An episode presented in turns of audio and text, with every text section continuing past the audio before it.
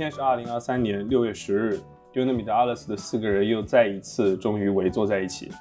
在过去的两个月里，我开办了一场展览，在我的朋友圈范围内，有两个人永远的离开了，一个是八十三岁，还有一个仅仅二十出头。约会了三个女孩，但依然没有逃离单身的冲动。参加了四场生日派对，其中一场是三个人同时庆祝。大概看了五场电影。有一次在《花样年华》播到一半的时候，房间的角落里响起了呼噜声。朋友中有六个人结婚了，其中有一位是我的前任。我抚摸了七只狗狗，吸了三只猫，它们都很乖，除了在埃及卢克索那只棕色的肥猫，它为了抢食抓破了我的手指。写了大概八首诗，但没有什么特别让我满意的。每天憎恨自己九次，感觉自己最近的心理还是比较健康的。我在图书馆里大概翻阅了三四十本书，大部分是摄影书。我开始说服自己放下手头的工作，多留一些放松的时间给自己。接受或给予了大概五六十个拥抱，虽然这其中只有三分之一我是真心的。拍了两次刀库，三个 laundry day，四个 design project。有五天我把自己锁在房间里，不愿出门，大概拍了八百多张照片。临近学期末，我申请了一个驻留项目，投稿了两家杂志，和家人通话三次，初定下暑期四场旅行计划。在过去的一千四百多个小时里，大部分时间里我依然感觉自己碌碌无为。这样的感受竟然是伴随着忙碌感一块的，这很奇妙。似乎忘记了，似乎忘记了什么事情的焦虑依然没有消失。大概五百个小时前开始。每天的阳光从舒适到饱和，再到开始无法承受。实话说，大多数时候我讨厌数字。六月像是对我的当头一棒，今年已经过去一半了。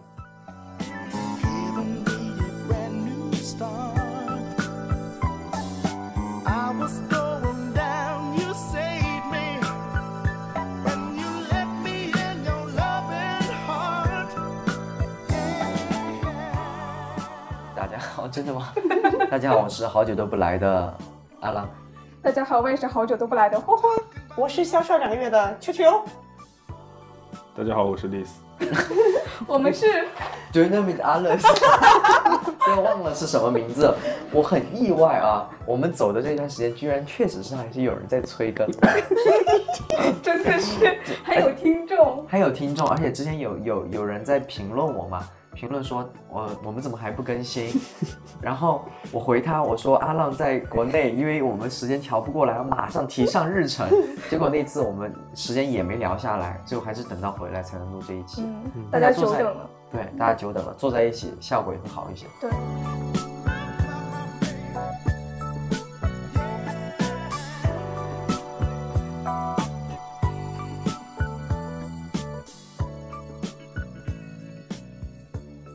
本来想写说，因为我感觉我好像没有做什么事儿过去两个月，但是我真的开始想的时候，发现是蛮多的，就是真的把它列成数字的时候，就好像还挺多的。嗯哼，你知道吗？我们去年围坐在一起的时候是几月份啊？差不多也是这个时候吧。对，夏天的时候。对，夏天的时候开始。那个时候在感叹夏天。对呀，一年了。有了一年吗？快了，一年了，可能还有一个多月吧。嗯，因为我们二十四期节目是一年嘛。现在是第十七期，中间缺了两期。那那真。那现在加起来的话也快二十二十四期。但我们认识确实也快一年了，历史就另算。啊，历史也是一年吧？你你跟历史？我跟他差不多是夏天，去年夏天认识。我知道了，他把你拉白，拉白是一年。确实，拉白拉白是什么？终于不是只聊天了，是吧？从从可以看到朋友圈之后一年了。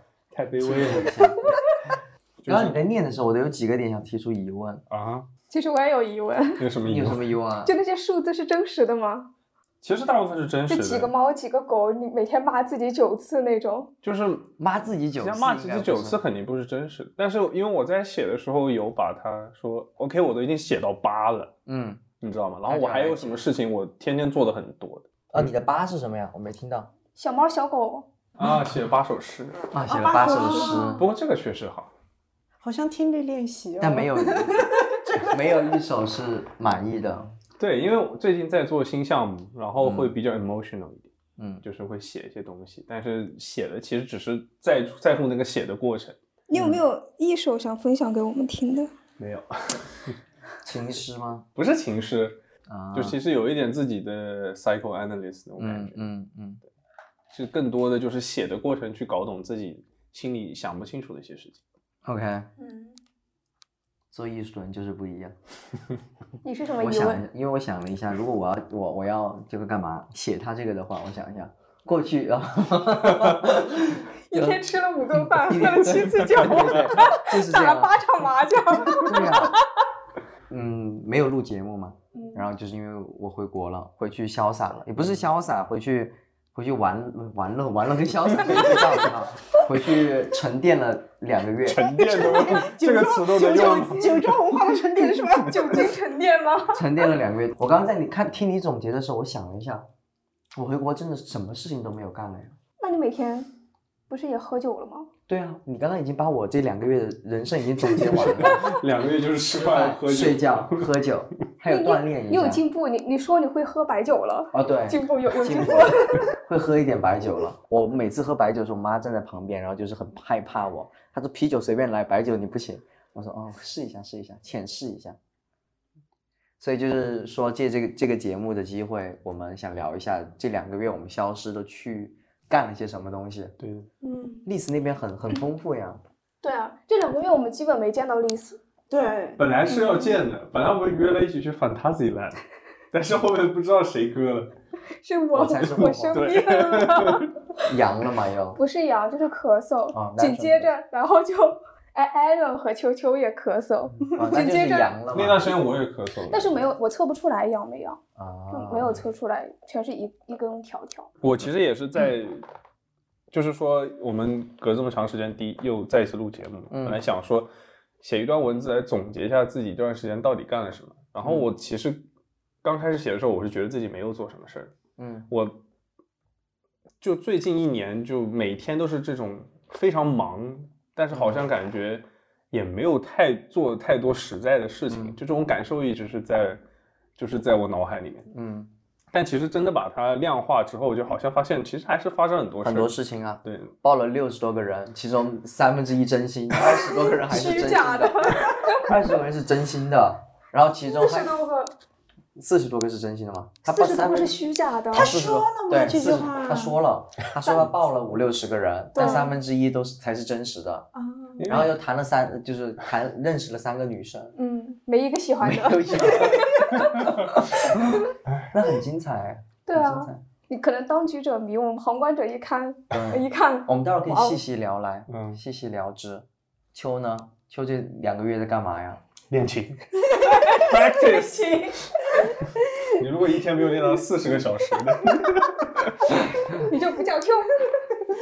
我这两个月，我这两个月状态跟丽丝很像，因为我报了个德语班，所以我每天要早起，我早上七点就要起床做作业，然后八点上德语课，一直上到下午，然后回去练琴，练到晚上我还要去准备我考试，还要看一些音乐理论相关的东西，我每天晚上基本上一点才睡。一直处于这种忙碌又不知道在干什么，学习嘛，忙了两个月，忙到最后脑子都烧掉了，就这学。习嘛，就还是学习，在充实自自己啊。是有什么要求吗？遇到？对，因为我我想这个专业换这是教育专业，嗯然后就要对那个语言要求很高。其实我去参加了一次那个 Aufnahmeprüfung，嗯然后我发现他那个德语真的要求是非常的高。嗯嗯我因为他他像我们去考那个教就是教师这一块儿的时候，然后进去都是德国人过一起，就只有我还有另外一个来从智利来的一个女生是外国人，其他都是德国人。然后进去先给你发一篇那种论文，讲的什么 Interview Physiology 心理，然后各种各种跟你分析。然后那个教授就问你，我们说了点什么呀？所有人都开始畅谈，真的就那么难？我在里面卡卡卡卡半天卡不出来，但是我还是考试嘛，嗯你卡不出来你要卡一点呀。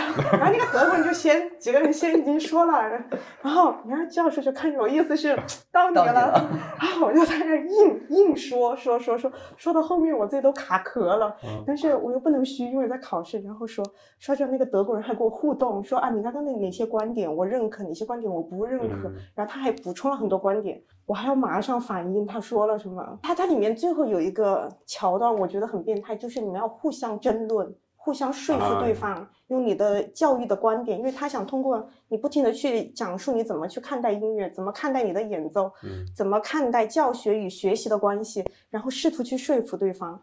我成功的被那个德国人说服了，他德语太好了。啊，所以你当时面试的所有人都是准备是从就是演奏行业，然后准备要做教育了应，该不都是转吧？没有，因为很多都是有一个女孩儿是她本科就是读的那个她的偏向就是 pedagogic，然后她要报的 master，然后有一个男生是已经三个学位了，就是他跟我一样 performance 也是念过，然后他的 master 也是 performance，然后他现在想学 pedagogic，嗯就是每个人都是不一样，对，就是一直在上学。嗯，当时真的我看到我看那个文章的时候，当时脑子都嘣 一下。它是就跟小孩有关的吗？还是就纯教育有关吗？就纯教育有关，他那个论论文讲的就是人他的心理的变化，他讲了不同文化的人受到的那个从小的那个文化启发不一样，所以你的听力系统也不一样，你对音乐的感知也不一样。然后人在中年时期，你收获的东西不一样，对你的心理影响也不一样。然后一直长长大长大，有些人他就能当专业的演奏者，有些人就不能当专业的演奏者。那为什么他们会有这种区分？然后专业的演奏者可能还有你的家庭因素也会影响你的心理状态。然后就讲你做一个 pedagogic，你怎么看待这件事情？啊嗯，OK，就感觉它其实会离你原来专业比较远，其实就是在你原来演奏的方面加入了一个很大的一个新的对部分，他就是他需要你站在一个心理学啊。嗯，他会有，而且要让你站在更宏观的角度去讲你看待的这些东西。当时你跟那个德国人在争论的点是什么呀？你记得吗？就是他的观点跟你的观点碰撞的时候。我我记得，其实那天我我其实最后我考完了，我整个人是非常情绪化的，因为嗯就是我生气吗？没有，是没有哦对，里面还有 里面还有一个人是个韩国人，我想嗯起来了，那个韩国人应该也是在德国待很多年，他德语不错。然后我们是三部分，一个是先看那个文章，然后每个人都讲了自己的观点。我记得那个考官就问他说：“那你们怎么看待就是年龄对一个演奏者的限制？”嗯就是人都觉得这好像是一个 deck，把每个人都罩起来，就是这是一个线。然后其他人就有讲，就觉得好像年龄小比较有优势。然后我就说，我就我记得我说的是，我觉得不是每个人都是天才。嗯我们作为老师需要的不是天才，我们都是正常人。我们应该做的是，我作为一个老师，我的使命就是让一个正常人能永远跟音乐相伴。我觉得这是我的职责。那所以他们当时的观点就是是金子总会发光，然后你的观点是不是每个人都是金子？就是有些人他就不是。对，就是对石头对他们的，他们有些人的观点就是觉得我们还是要去挑选好的人。然后他，然后我直接就非常的 gigan，就马上我就站出来，我说我觉得你有些方法不一样。我觉得我们作为老师不应该总是去比较，而是应该去在于开发。我们不应该把人进行这样的分类。做一个教育者，至少你不能这样分类。然后我记得我们第二个是看了一个视频，然后那个老师也是用了一个非常我觉得是个很可笑的方式，他也没教他们要怎么去吹那个号嘴，然后就让这些小孩去模仿那个汽笛的声音，呜呜那种声音。然后那个考官又问我，你你们怎么看这个方式？我印象非常深。那个韩国女生就站出来说，我觉得这是个很好的方式，因为在我她的小时候，她的老师就让他去学一些很技术啊，练一些音阶什么东西，他就觉得非常的无聊。他说，如果用这样的方式，会让小孩觉得非常有趣。因为我我可以理解，就是就西方的教育是喜欢搞这种的，就是让小孩觉得这样很好玩。嗯嗯，他们觉得，而且他不喜欢那种压迫式的嘛。然后我记得有个德国男生就说，嗯，这样的方式其实也不太好，因为他并没有真的起到一个教育的作用，就是我没有给你讲解里面的东西真正的内涵。嗯然后我们我我也是赞同那个男生，然后我们就一起去说服那个女生。然后最后就是你要进行个总结，就是为什么你要报这所学校。然后那个德国女生就说，她是学教育的，她也很喜欢教育，她很喜欢喜欢踢足球，她希望 把踢足球跟拉小提继续下去。我当时真的，我听到那个地方，我就觉得很很莫名其妙。对，他就觉得他就觉得这样的有趣的教育会让小孩很很舒服，那为什么不让他去踢足球跟小提琴结合一下？然后我前面这个女生是从智利来的，然后她就说智利没有音乐老师，她说她希望自己能成为音乐老师，回去教小孩可以继续拉小提琴。然后那个考官就问我，那你呢？然后我就说中国没有音乐老师，然后我记得我说句什么，我很情绪化的点就在于，因为我当天早上刚考完试，我看到所有的人都背着琴去，嗯然后很紧张，被三个教授在那儿选，那么多人去考试，然后被选，嗯大家都很紧张，不知道自己够不够好。然后下午我就说出我的心声，我说我说我来当老师，因为我想成为一个负责任的老师，嗯我不想把刚刚视频里那种我觉得非常 zin loss 的东西再教给我的学生。我希望我的学生是有趣，但是同时有逻辑的在学习东西，不管他是不是天才。我不想作为一个老师永远在比较。嗯我然后我说了一句话，我说我说教授永远都在比较，他们没有真正的关心和看过自己的学生。我不想成为这样的人。嗯，就冒犯到了很多人，没有，我不知道。然后我旁边两个考官，一个女老师看着我这样，嗯，那个男老师脸色有点尴尬，就这样啊，是这样啊。他们俩肯定有什么？而且我觉得可能我想表达的东西，其实并没有完全表达出来，就显得有点情绪化。因为我觉得在德国，不管你申请什么东西，motivation 都是很重要的一点。嗯就其实像秋秋刚才说的这个，其实他就是他很发自内心的一个 motivation，他的嗯。动机是什么？他为什么去做这件事情？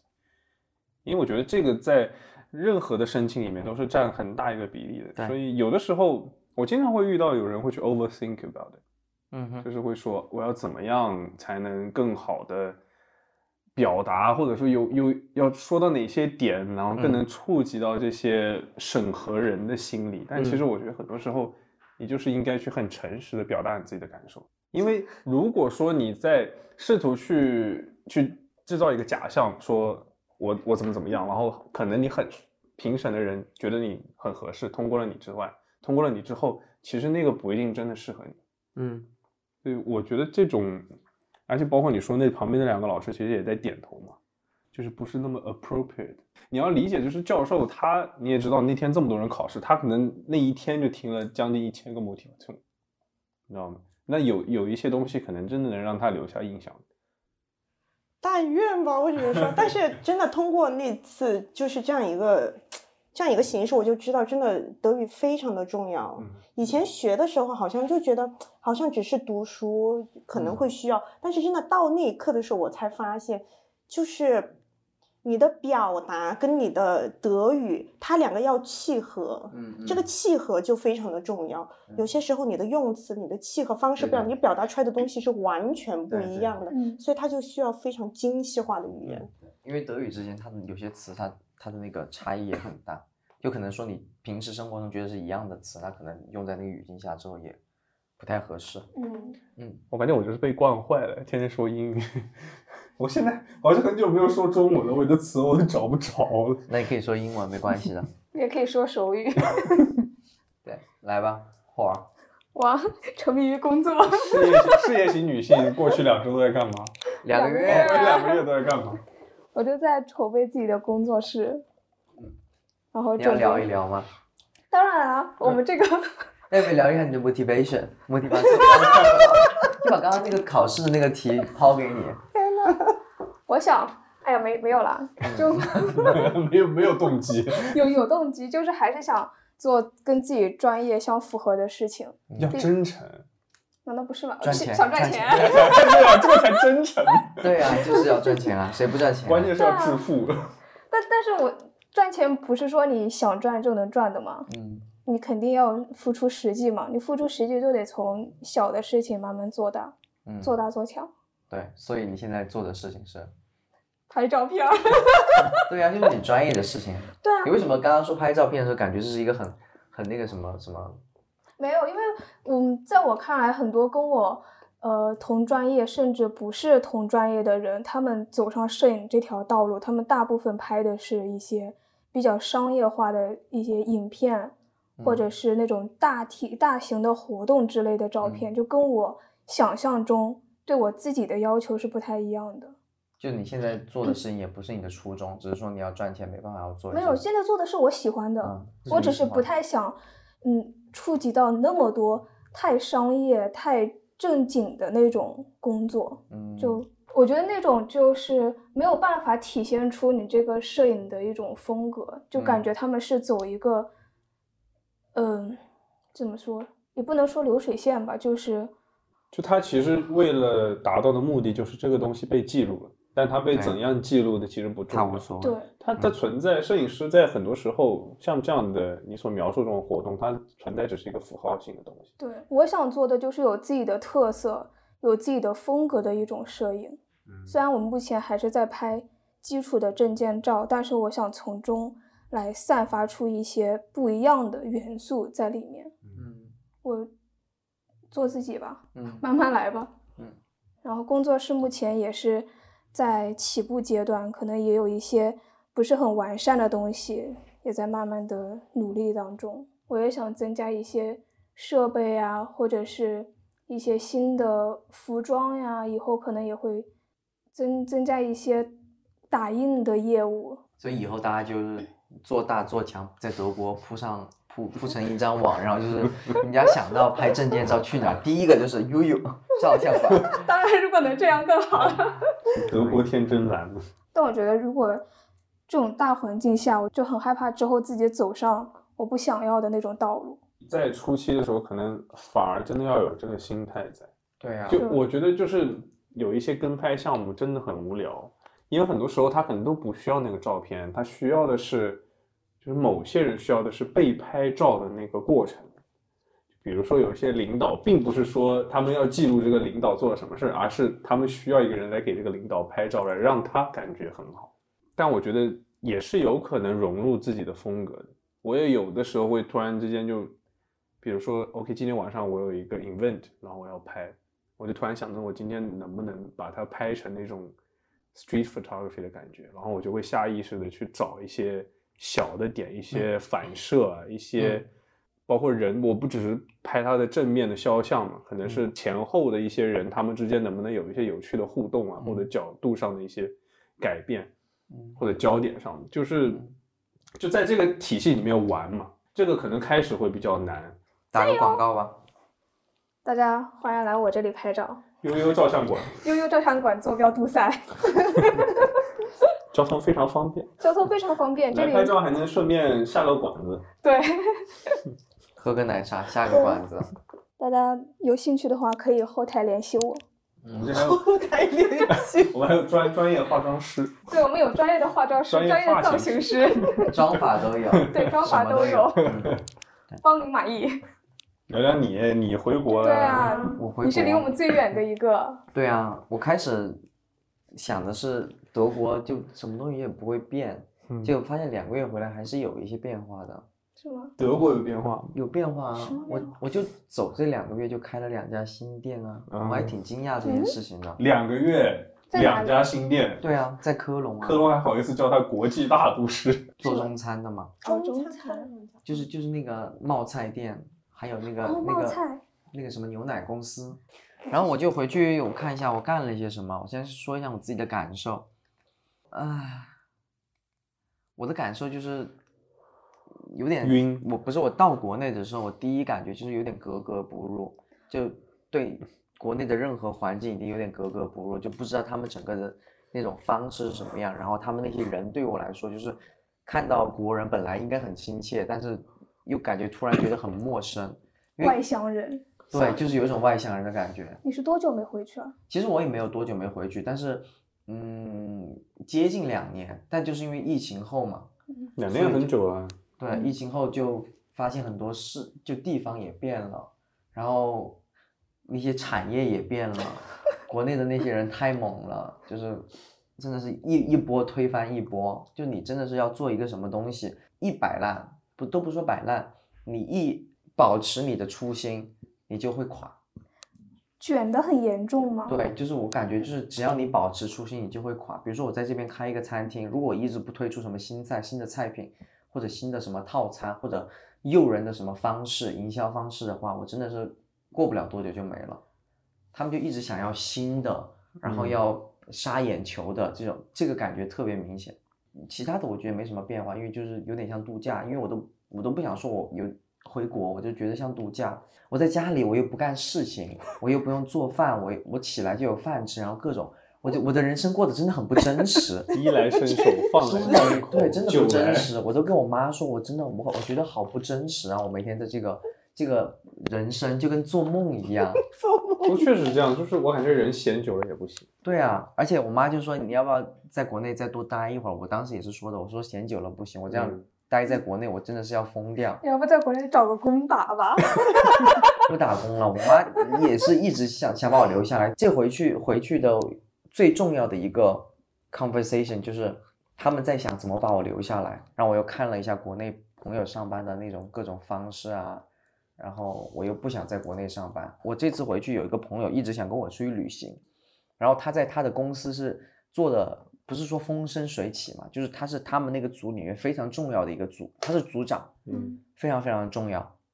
然后他就因为我回来了，就想跟我一起去去旅行，但他没有给他的那个呃他的上司，他的他的老板很喜欢他哦，嗯，说嗯、呃我要跟我朋友去旅行，他说他哥哥结婚，他要去三天，然后都不批，三天三天不批，而且他是一个重要的职员，老板也很喜欢他，三天都不批，是因为他走了之后，他的工作没有人能接替吗？因为老板没有在怕，因为对他们没有在怕，因为你走，就算你喜欢，就算你有能力走了，他们都没有在怕。为什么呢？因为我朋友用辞职去威胁他老板，他老板都吃这一套，他走就走，然后我朋友直接把工作辞掉，跟我们出去玩了，因为他没有在怕，因为等排着队有能力的人多得很。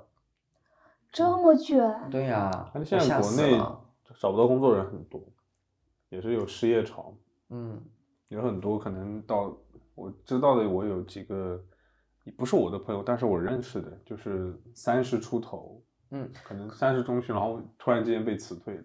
哇，太卷了，国内。国内创业是不是也很难？对呀、因为国内它本来东西就很有饱和度了，如果你想做一个大的，那肯定是不可能的。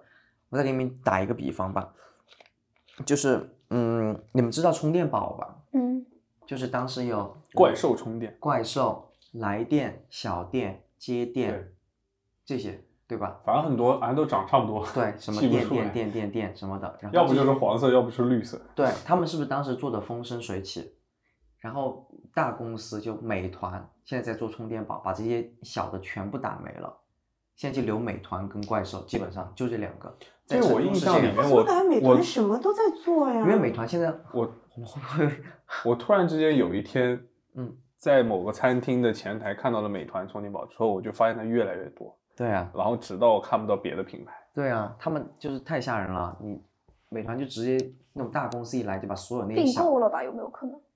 他肯定也是并购了一部分。他他反正他是把大众点评收购了，然后国内就美团好像是做平台又做的非常非常的苛刻，他就是根本不 care，就是因为他是做一个平台嘛，商家跟消费者嘛，他根本不 care 商家，他只在乎消费者。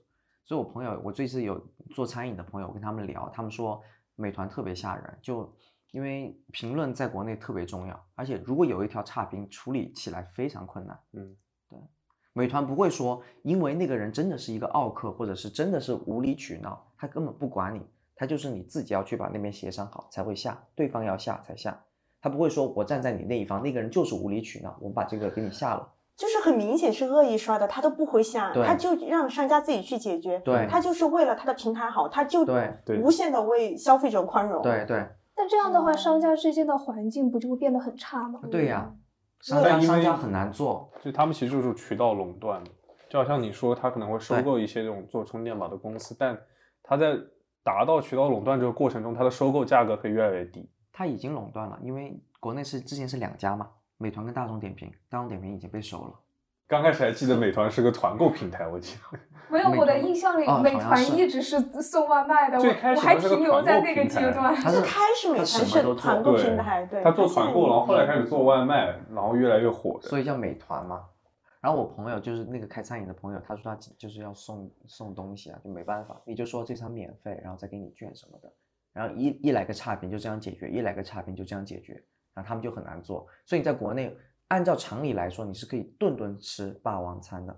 但这样子的话，啊整个这个消费的市场会变得非常的不健康。对呀、啊对呀、就是这样的。我了解到的，因为我很多现在朋友在做餐饮这一行，就是我的朋友嘛，有可能就真的是嗯读过书，但是后面发现都不行，回去做餐饮了。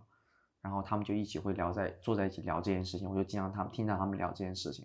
对啊，我不知道为什么大家觉得餐饮很好做、啊，因为对啊。餐饮的那个入门的门槛非常低，嗯，但是入门门槛低的行业，它就会存在一个这种、可能会存在恶性的竞争，然后你里面的这它你就必须要卷，因为你不卷你就没有空间，没有市场。对嗯，包括这件事情就导致我觉得很很可悲的一件事情，就是很多那种记忆中的店，或者你自己最有就最想去吃的店，它可能就是卷不动，或者它真的是老人，没有这就是什么用美团啊或者推出什么券的方式，嗯，然后他卷不动了之后，他自己也就退出了。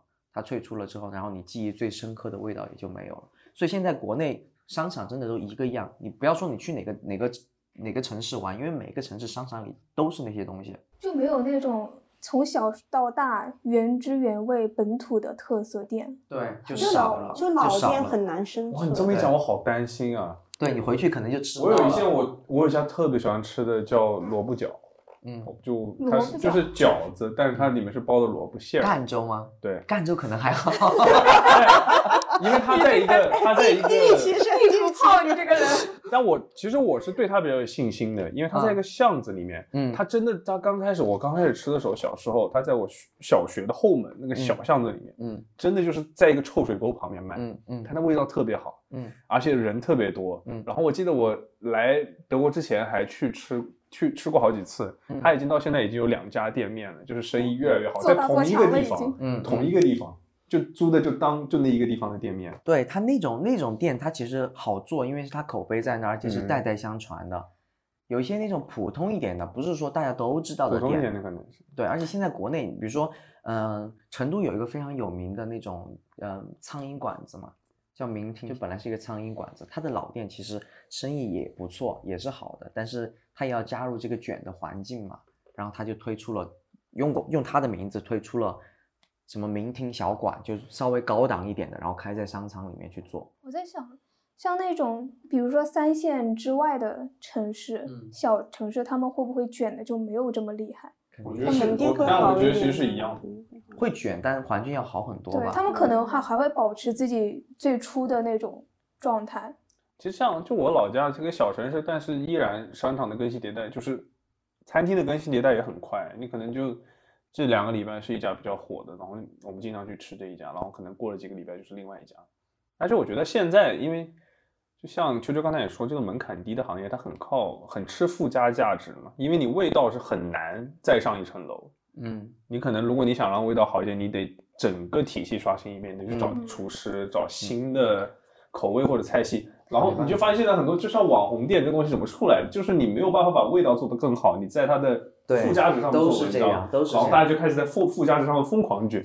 对他们现在就真的是就就是在这种地方疯狂卷，然后卖咖啡的也不好好卖，又给你加什么什么话梅，又给你加什么什么橘子，就花里胡哨花里整一胡哨些，他这样说，我突然想起来，有一天我在小红书上我刷到一条新闻，说什么寺庙都开始卖咖啡了。国内的寺庙，寺庙就拜佛的寺庙，为什么？开始卖咖啡，就是，然后他的那个广告打的是在我们这个寺庙享受这种这种很安静的，给你一个瞬间，然后你可以喝一杯咖啡。我想的是，现在上香都那么难了吗？就是我不仅要给香火钱，我还要去消费你的咖啡。不是你喝个茶不好吗？思想怎么不喝你为什么茶不喝茶？喝咖啡？而且你作为一个寺庙，你怎么能让人去？本来咖啡因这种东西就是刺激神经的，它是不好的。你作为一个嗯寺庙，你茶就已经是极限了，怎么还能去喝咖啡呢？我现在都在想象，是不是那些做咖啡的人都是光头啊？因为要和尚出来做。应该不会，应该不会。披个袈裟做咖啡，还要给你开个光，救再给你端上桌对。我感觉咖啡很火哎，现在是不是？现咖啡在国内太火了，全国十五亿人、十亿人上火哎，现在 天天喝咖啡。太火了。现在不知道为什么，就这几年咖啡太火了，就瑞幸的成功让很多人看到了希望希望。但是咖啡能做出什么样子的花样呢？它就是一杯咖啡嗯嗯嗯嗯嗯，咖啡什么花样都可以做，它就像个基底一样。你可以把任何你认知的东西都加到咖啡里去。那这还叫喝咖啡吗？对我就是这样想的，因为我去那个那个品牌在国内也做的很好，应该是深圳的品牌叫 M Stand，也是做的很高级，然后就哦那种那种不是富丽堂皇，是那种工业风，然后很极简，然后什么都没有那种。然后进去之后我就点了一个，就是他们的那个招牌就是拿铁，嗯，然后嗯拿铁有话梅，话梅拿铁，喝我喝了一口，我就没有再喝了。我坐在那就是想喝一个咖啡，我根本不想喝什么。我我开始以为那个话梅的味道很淡，结果它根本就是一杯话梅汁。我我觉得是一杯话话梅。梅汁这呀，这个真的很不用心，你至少是烘焙那个豆子的时候，我加了一点话梅的这种东西去跟它一起烘焙，让它自然有这种味道，也叫话梅汁加梅体，呃，拿铁。我还以为顶多搞个话梅给你放在旁边，像那个小点心一没有没有没。有没有，它就是喝起来就是话梅汁，然后有一点咖啡的味道，嗯，就是都在做这种事情。天啊！那种不伦不类的是，完美，你真的是总结的完美，不伦不类。但是你给了我一个思路，我在想，说不定他们是对的，说不定就是要创新呢。我是感觉，因为其实咖啡不是中国人的传统饮品，其实中国人是没有喝咖啡的习惯的。嗯就是在改革开放之前，这个东西就是一个洋玩意儿。我感觉身边所有人对咖啡的一个观念，就它就是一个提神的饮品，它可能它本来就只是一个对提神对，的饮这就是品。对，就是因为他们生活在这个环境里面，就好像我们对茶的认知一样，它是比较偏功能向的。喝茶可能你就说喝茶有什么清火的效果之类之类的，嗯嗯但就是一开始我父母根本不喝咖啡，然后我是从我接触那些影视剧里面、美式文化里面接受到这些东西，嗯然后他一直代表的一个观念就是，就是很多这种场景嘛，就是工作的时候的一杯咖啡，包括 Friends 里面他们在、在咖啡厅里面 chill 那个感觉，嗯你就觉得它就是一种饮品，然后它是一个可能是休闲和效率的代名词，它可以同时作为这两个词的一种符号的化身嘛。嗯。它其实是一种感觉，它是一种能指嘛，就它是嗯。这些、这些概念的能指，所以可能因为这个原因上面，它在中国，特别在现在这样一个有点比较快节奏的社会里面，它嗯。能，它又作为一个有一种 就是抑郁滤镜的东西，它就可以吃香。嗯。但是加话梅这个东西太过分了，因为我很爱喝 Chibo，而且 Chibo 每次都会出那个就是带香型的，我就喝过他们那个什么 strawberry 啊，也有啊。但是人家是真的就是黑咖啡，只是那个黑咖啡的豆子，它在熏，就是在熏制它的时候，它应该是加了某一些东西进去熏制它，让那个咖啡豆有味道，然后打出来那个粉儿，你再把它冲开。黑咖啡喝起来就自带那个香味，我觉得这个东西就叫用心做了。你哪怕是用话梅的某一样东西去熏制它，让那个咖啡豆有香味，这个也算。你加话梅汁儿进去，这个太过分了。就是你可以创新，但是你不能不用心。我刚才说，只是我觉得这可能是咖啡现在在国内很火的原因，嗯就它成了一个对消费者有吸引力，嗯然后消费者其实也不怎么了解的东西，嗯嗯所以这样的东西就成了一个商机了。你又不懂，嗯。它成本其实也没有很高，嗯。然后我又可以在上面多做花样，嗯。然后大家一个人开始创新之后，大家发现了这个甜头，然后就开始疯狂的卷，因为不管就是所有的行业在国内都是这样的，就是只要开启了这个赛道，所有的人都开始冲进去。对，而且国国内咖啡卖的很好哎，国内咖啡真的卖的很好，而且我还看到了一个新的职业，那个职业我还有点想做，咖啡咖啡，你咖啡不是不是咖啡，是你猜一猜，说品尝咖啡的那种，咖啡相关的职业吗？咖啡相关的职业是不是那种就是试验员，就是调一杯咖啡，然后你自己尝味道的？不是，他们是在外面的，看你们能猜中吗？他们不在咖啡厅里，我们在外面，在外面。送咖啡的也不是不是那那那种顾客就是测评咖啡不是一样，他叫寻豆师，嗯，找咖啡豆豆的人？对，他是旅旅游世界各地，给你找到最好的咖啡豆，瑞幸的寻豆师。找咖啡豆这个事情，难道不是应该老板自己最上心的一件事情吗？他就是，啊他就招聘了那种寻豆师，然后就是一般就是一个嗯老外，一个西方面孔，然后带着哪个什么什么 title 的一个什么嗯咖啡大师，然后去到哪个地方去什么什么，然后我们到世界各地，云南、非洲什么什么什么什么什么地方，我说不出名字的地方，给你寻找出，只为给你找到最好的那一颗豆。这也是宣传营销的一部分。对呀、哇对，其实这个豆他们早就找到了，只是他要把它包装出来。对，商家听到了跟我们合作，我们这里 身处德国这里，这里咖啡豆很丰盛。对，所以德国有什么豆啊？德国就找找蘑菇，为什么德就是森林里面找不同的蘑菇去摘。应该是云南吧？德国有很多嗯寻菇师吧？就当反寻派。拿来做什么做毒品啊？没有，都可以煲汤喝。煲汤。对我有个朋友，他特别厉害，他就是就是他对蘑菇菇师吗？就他不是专业，但是但是他对蘑菇了解很深，就他可以认出这个蘑菇能不能吃，什么品种。嗯那你这个朋友去国内，再加上这个西方面对高薪高薪 高薪高技术人才，新职业出现了以后，我们开辟新赛道，不要做咖啡，我们就做做蘑菇，对 对，蘑菇饮品。哎对，我们就叫但蘑菇都都过了，因为我那一年回国内的时候，就是蘑蘑菇是有是有风潮的。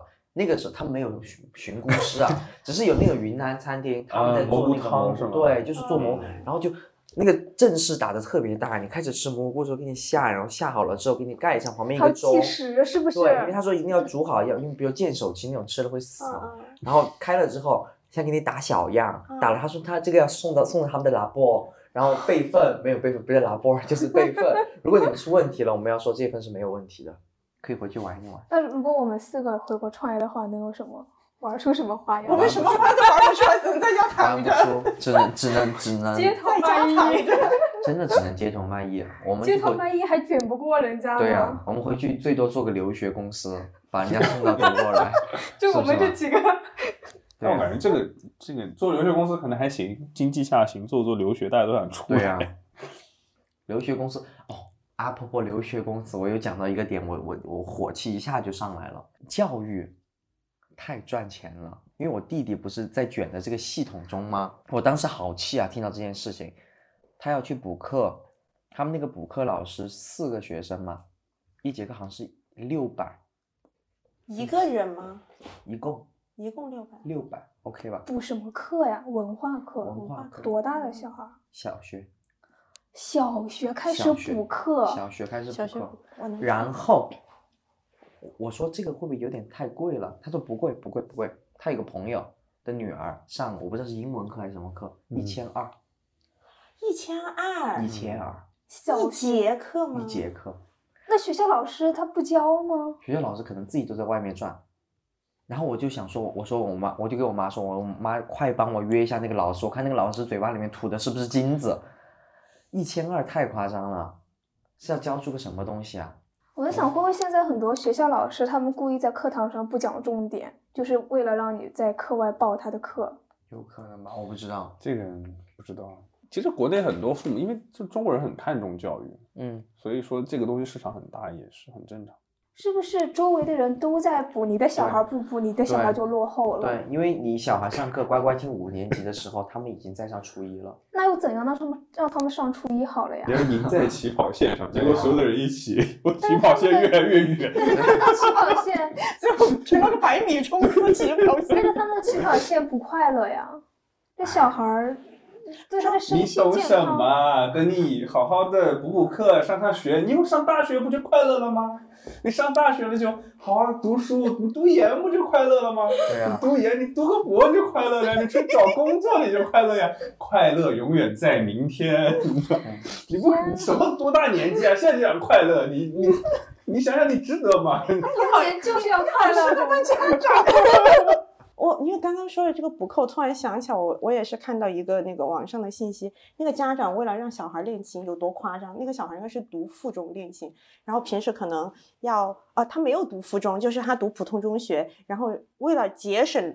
更多的钱给他练琴，家长弄了个像面包车一样的那种很大的车，然后里面放了一台钢琴，就说我先来接你，你从学校校门出来，砰，坐在那个地方就可以弹琴。哇哦这么这不是 party bus？Oh 我当时看到这条信息的时候，我整个人都震惊了。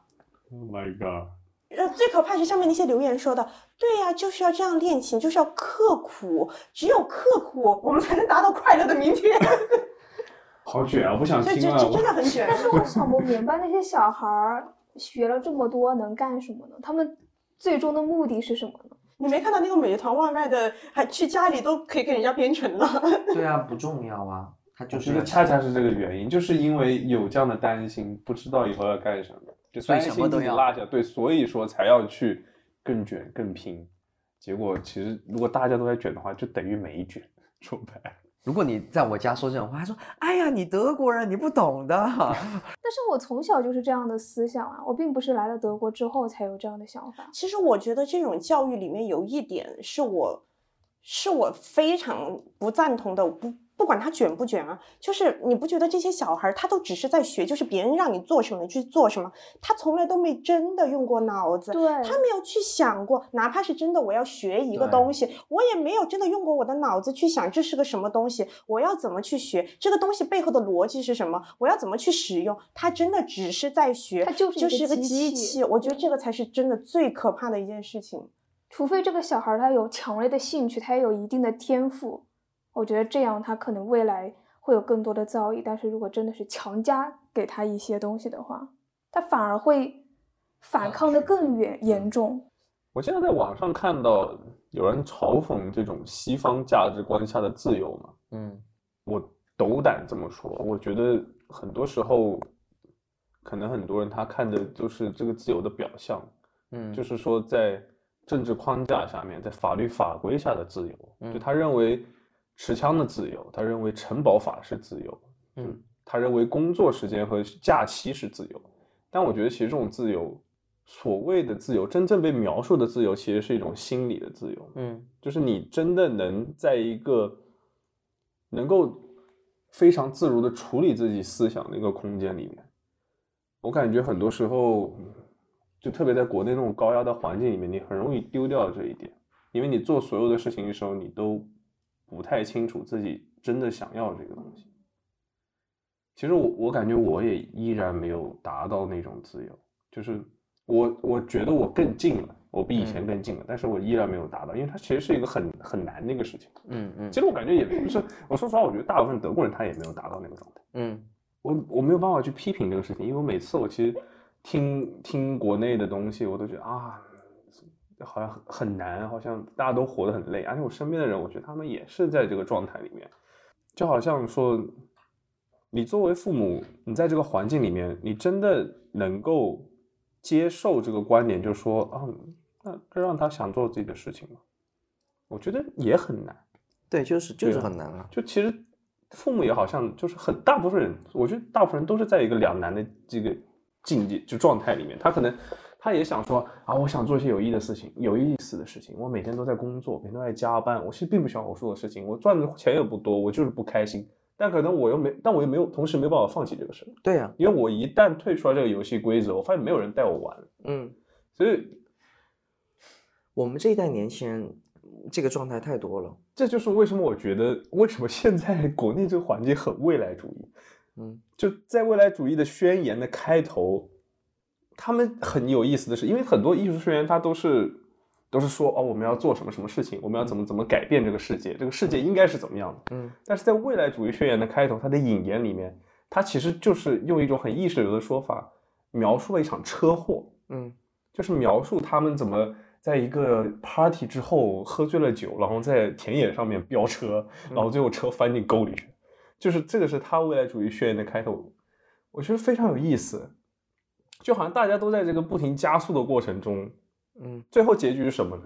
这个车它真的能一直高速的行驶下去，永远不出任何问题吗？还是在某一刻它就翻车了？因为它必定有一个结局。但我现在以我现在看到的情况来说，我觉得这种这个速度已经在慢慢降下来了。嗯，但如果所有的人都在这个高速的状态里面，那最后这个车是不是会翻掉呢？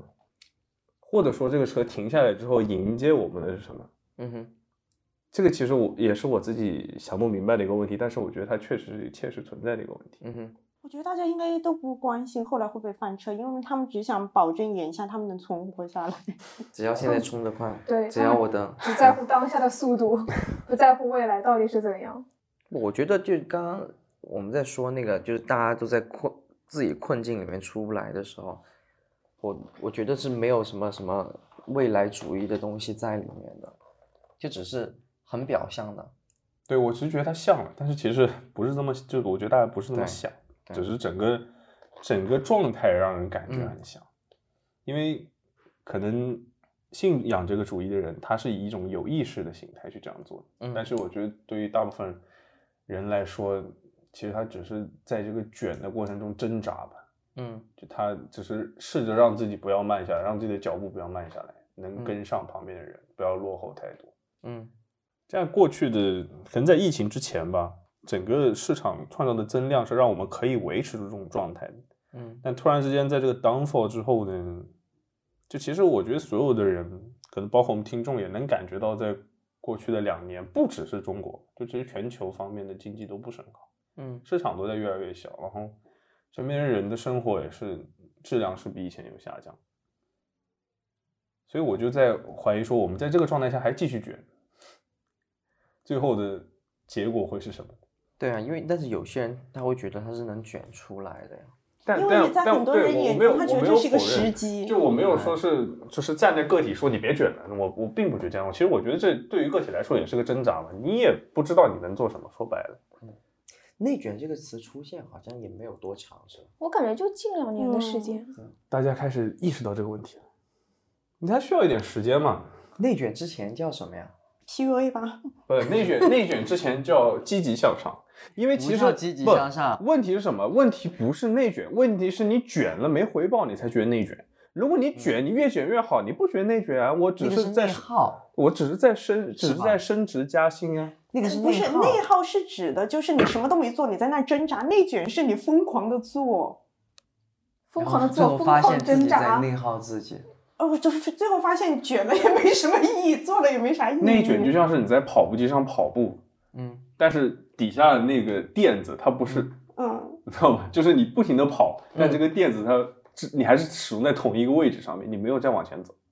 嗯，我是这么理解的，就是因为我会试图快，然后人去跟上他。我反正我是视觉化的去理解一些东西，所以对我的感觉就是那样。有一百个人站在一块大草皮上面，嗯和我现在做这种草皮嗯，一百个人在一块大的人工草地上面跑步，嗯就是如果大家都站着，有三十个人、嗯四十个人、五十个人跑步，他是能往前跑的。但万一一百个人同时跑步，只有草在往后跑了，你知道吗？但是大家没有动，这是这是我视觉化的一个理解，嗯但我也不确定它是完全正确的。嗯嗯，哎，不要聊内卷，你怎么回去两个月这么丧？我没有丧，我就是 看到了这一点，但是我我是很庆幸的，因为我因为我庆幸你在德国，你你你也不是庆幸我在德国，德国也没有就是让我就觉得我我庆幸的不得了，只是觉得我不我有条件不拒绝。嗯，也是幸运的，我真的有好多朋友问我咨询我，就是来德国的事情，嗯。他们可能就是国内真的很累，所以他们然后就就需要一个留学公司。没就，但就是听说说啊，德国好像一年多少多少假期，哦最低工资，然后各种各样的福利，因为你想在那个高压的加班的环境下，你就很想逃离那里啊。但你突然发现啊，我好像我在上海，但我辞职了，好像去另外公司也是一样的。但他们留学公司没有用啊，很多人就他没有再去读书的这个心理了，也没有这个资源了。他可能想来，但这也是我们家个困难。海海外公司包括所有工作、移民、投资对都可以，都可以。我我也有朋友在做这件事情，但我其实还有一件事情，我觉得很就是嗯，不是德国不卷，是因为起步本来就在那儿，对，然后国内花了这么多时间赶上之后，他们也想做得更好嘛。其实我觉得德国应该也快卷了，至少是汽车行业肯定会开马上其实也就卷了。也已经慢慢有那个对苗头了因为国内像之前是 Volkswagen 吧，大众嗯在国内的市值很高，现在已经丢失了，来到了比亚迪身上。嗯，我现在在国内，我出门就是坐开车出门，面前的车我都不认识，全是新牌子，都不认识，全是新牌子，可能是国产的都是国产车，电动车偏多，对现在，嗯而且卖的也不便宜。你去那种商场里面，底层的全是卖车的了。嗯，不是我，我个人的观点是，我觉得卷怎么说呢？你不能说它一点价值都没有。如果还是拿刚刚那个咖啡来做一个比方，如果每个人真的是用心，不要搞那些什么寻豆，我不管你寻不寻豆，你真的用心在做你的咖啡，你把你的咖啡找到很好的咖啡，你把质感做得很好，不要花心思在那些花里胡哨东西上。我真的给品质，我真的关心你消费者哟，我要给你的是口感，而不是给你那些天花乱坠的那些东西。我觉得这样的是个良性的竞争，那也是可以的。问题是现在这个东西它跑偏了，这个是最可怕的一件事情。但是我想到的，有的消费者他不管你背后的内涵是什么，对对就算你说你是专心的在做东西，每个品牌都可以说我们在专心认真的做东西，但事实你是不是在认真的做，没有人知道。所以这个时候你没发现消费者他的观念、他的他的品尝、他的口，就是他的呃怎么说，他的品味其实是就我。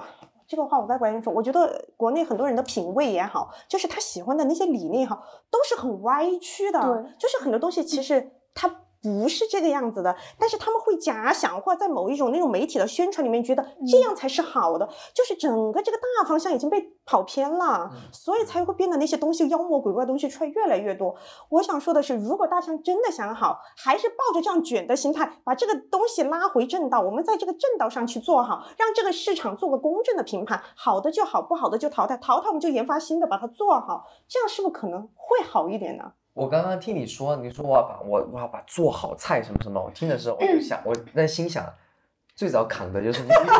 你这个思想 在德国 OK 行得通，对在在国内行不通在。国德国内也不一定行得通。没有德国行得通，通我行得通。能理解你的这个想的行得法，通的。行得也要通也要看行业，因为我觉得这不只是中国的问题，这是现在全球的面对的问题，因为它其实它里面的核心问题是你的文化内核的一个转变嘛，就是说白了，你要要去认可一个价值是需要成本的，因为就像我们拿中国的消费者举例子的话，那可能同时他接受是快消文化，一种就是完全以视觉为基准的文化，就你你可能尝到这个东西的味道怎么样不重要，但它要好看。就是他去审视这个东西的价值的标准已经转变了。其实这个东西不只是不只是中国呀，你在美国呀，这任何 social media 很盛行的地方都有这个问题。我觉得那个只能算是一个因素，就是在好味道好的基础上，我们把包装的还有成本的空间包装的更好看，这是一个让它锦上添花的一个因素。对但是不能因为锦上添花的因素而否定掉这个东西本身的一个价值。我觉得国内就有点，就像我那个我认可你的观点，但是就有一点你这个观点其实就有一点像是在试图教化民众，但是民众是对呀没有办法被教化。对呀、主要是他们就是已经被训练成这样。说实话，我自己我没有抖音，没有 TikTok，但是我其实非常理解，因为我之前也跟你们说过，我不用它，是因为我觉得我会上瘾，因为我非常理解这种奶头乐的魅力到底有多大，就是一种就是左奶头的那种快乐，就是非常简洁、非常快乐，没有任何纯粹对，没有任何内涵的快乐，就好像你刷刷刷小视短视频，你刷到一个小哥哥，你刷到一个小姐姐，你看着就很舒服。就是这个东西里面没有任何内涵，他只是在秀自己。但这种快乐是非常上瘾的。这样的媒体传传播的方式又影响到大家对价值的判断，因为可能不是所有的人他去喝咖啡都想拍照的，但是你怎么样去接受？比如说你怎么样知道那里有家新的咖啡店呢？他怎么样宣传自己呢？他如果一上来就说我要沉淀，我要做真正有价值的东西，我去花很高的成本，我去收集各种各样的真正有价值的咖啡豆，我去就是去培养我的咖啡师，这个成本很高，但到头来可能它都不如一个梅子咖啡来的吸引人，你知道吗？因为那个东西它可以直接通过视觉的方式，视频、照片直接放在你的手机上面，然后马上传达给外面的几十万人，它就是这么有效。这我觉得它是更多的是跟现在的媒体怎么运行是有关系的，就不是说其实餐厅，我觉得这些做这些奶头乐的人，他们也知道这个东西不好，但是问题是它就是有效的。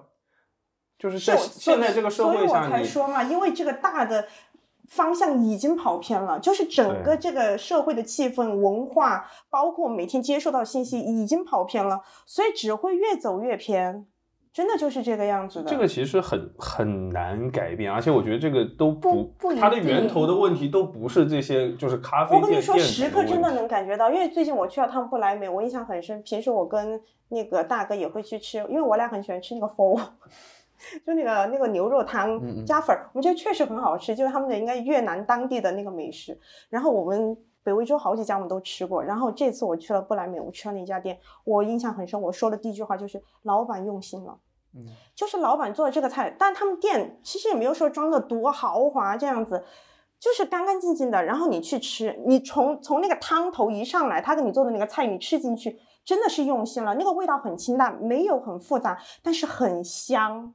然后他给你上菜，你可以从他的很多细节，他给你上菜的那些篮子都是给你一个一个分好，不像这边的很多中餐厅，他可能为了减少那些成本啊什么，他就给你上菜慢一点，或给你乱上，或什么东西给你一起端过来，他那个是一层层的给你放好，然后到点儿给你送过来，每样东西他都给你摆得很好，也没说故意要给你摆的多不得了那种。反正你吃，你就能感觉到老板用心在做味道，用心在伺候每一个食客，他在为你着想，那种感觉就很好。我很少进一个餐厅说老板用心了，但是我能感觉到，就从他给我上的菜，我就知道他用心了。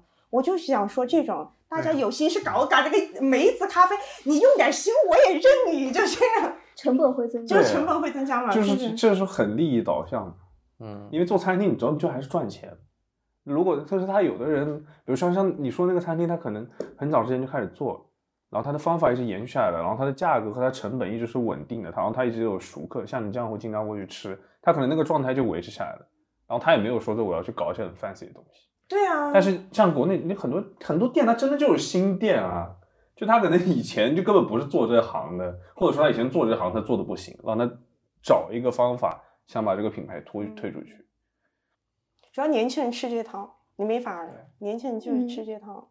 因为食客的嘴毕竟不是专业品尝者，他们分不出来烘焙的时候加的那个梅子粉和之后调的梅子汁有什么样的区别。还像那个国内的日料，也是卖的很贵，但其实都是海鲜市场上买的速成货。哦对对，这个其实但凡去，就是如果身边有做日料的朋友，应该都是了解这个事情。嗯，这其实都成本很低，卖附加值嘛。这个哎呀，别聊这个了，哎呀，我不是，我就随便带了一下，你们在聊，你们两个在争执，好卷啊，好卷啊因为秋秋秋秋像怎么怎么感化世间的人类，然后！Mission to civilize，对啊，你你你就觉得感化不了了，就已经化不了，还是可以感觉了是吧？就是我也想感化，但是我看不到解决方案。没有，我觉得是 OK 的，因为我感觉现在成长的都是我们这一代年轻人，我们年轻人的思维肯定跟老一辈、上一辈是完全不一样的，所以都嗯，你不要嗯，因为特别是很多年轻化的公司，这这这个东西我要质疑一下，因为我发现一个问题，就是你觉得我们年轻人很年轻是吧？我们有我们自己的思维跟老一辈不一样，那是因为我们认识的朋友是这样的。国内那种老一套思维的年轻人多的很多占大多数，救命啊！占大多数而且。他一直在那个环境里面，对他会越来越被驯化占大多数。天哪，不要不要说驯化，越来越成长成那个样子同子。类了 是吗？social bubble，因为你认识了我们同龄人之后，你就所有同龄人都是这样。我真的以为我们所有的至少大部分人跟我们的思维是一样的。嗯很多我我我我有一些朋友，就是以前的朋友，他会说出一些很让我三观崩崩溃的话。其实我能理解他为什么那样说，但是我就知道他其实对他们来说也是有个茧，就他们出不去那个茧，而且他出不去那个茧，恰恰对他的生存来说是至关重要的。就如果他出去那个茧的话，他会变成一个很奇怪的，就在别人的眼里，茧见茧草字头茧一个虫，就像那个哦虫，，那个做茧茧子那个茧，我剪半天，你没你没搞懂是哪个茧是吗？是茧还是茧？茧，对，哎，怎么办呢？好卷，没有啊，就展望一下吧，展望一下。我们也不聊太多了，本来聊了这么多悲伤的话题，本来就是说要嗯聊一下我们两个月发生了什么。两个月这两个月就是内卷观察员。没有没有你，在国内卷，我们在国外潇洒。不过我觉得这个挺好的，就是我一直觉得我来德国之后的一个很很有，就是可能对我来说最有帮助一点，就是能站在两个语境上去看问题，就是嗯我可以站在中国人的语境上去看德国的事，然后嗯可以站在可能比较偏德国人的那个语境上去看中国的事。嗯之前我一直没理解“读万卷书，行万里路”这个意思，因为我感觉行万里路好像不太有必要，也很贵，还是读书比较实在。但其实确实有的时候还是需要换一个环境，才能更好的认识一些事情。那嗯我们未来两个月做什么呀？我上次跟丽丝讨论了一个主题，啊，我为什么是傻逼，还是我是不是一个傻逼？他问你未来两个月的计划他就是要聊这个啊对不？你不是说我们播客节目的未来计划，吗？节来节目的计划呀。啊！你想的是什么计划我以为？你说你未来两个月的计划，未来两个月的计划。我的机会继续发展我的事业，对啊，他继续学他的东西，然后你继续天花乱你坠。继续抱你的第八十个妹子。我 再多撸点猫。我天我天花乱坠醉不了多少多久了？你你这个书这个拿出来，两个月之后还可以再念一遍，应该内容不会变太多。不会吧？但就把数字改一改我。未来两个月应该应该前面再加个一，在外地比较多，因为我确实有一些出去的行了。多少万里路了？如果是可以啊，那可以啊，那可以给我们带来一下新鲜的东西。就是我我上次跟丽丝讨论那个说我是傻逼，我跟秋秋觉得那个选题很好，但是丽丝觉得那个选题不好。为什么？我没有觉得那个选题不好，我为什么是傻逼吗？那那个主题叫什么来着？有没有一刻觉得自己是个傻逼？对啊有没有一刻觉得自己是个傻逼？嗯无时无刻。其实这个有 点有点牵扯到我们今天聊的话题，就是我们之其实之前我们谈论的是说用就是相对来说娱乐的那种心态去包装严肃内容，到底是件好事还是不是好事？他总觉得会会影响到听众，但是他上次说了这么多，一点都没有影响到我，所以我觉得这个是不成立的。可以是因为你是因为你自己的自循环非常的完整，你知道吗？自循环就是你你身为傻逼这个自循环已经严丝无缝了，你知道吗？你是说是个死扣吗？啊，是的，那我们也说了一下我们未来两个月节目的打算嘛，然后火火也是有有认真的打算，就在他人生的道路上。于是我们有个重大的决定，由火火给我们宣布。什么决定？你不是要冠名我们节目吗？太好意思说你来说了，你灌吧，你灌，你冠不。行，这样有点自卖自夸的感觉。哦，好的，嗯，就是对悠悠照相馆，悠悠 就是火火的悠悠照相馆冠名了我们节目。我们的名义很 easy，火火说冠就冠。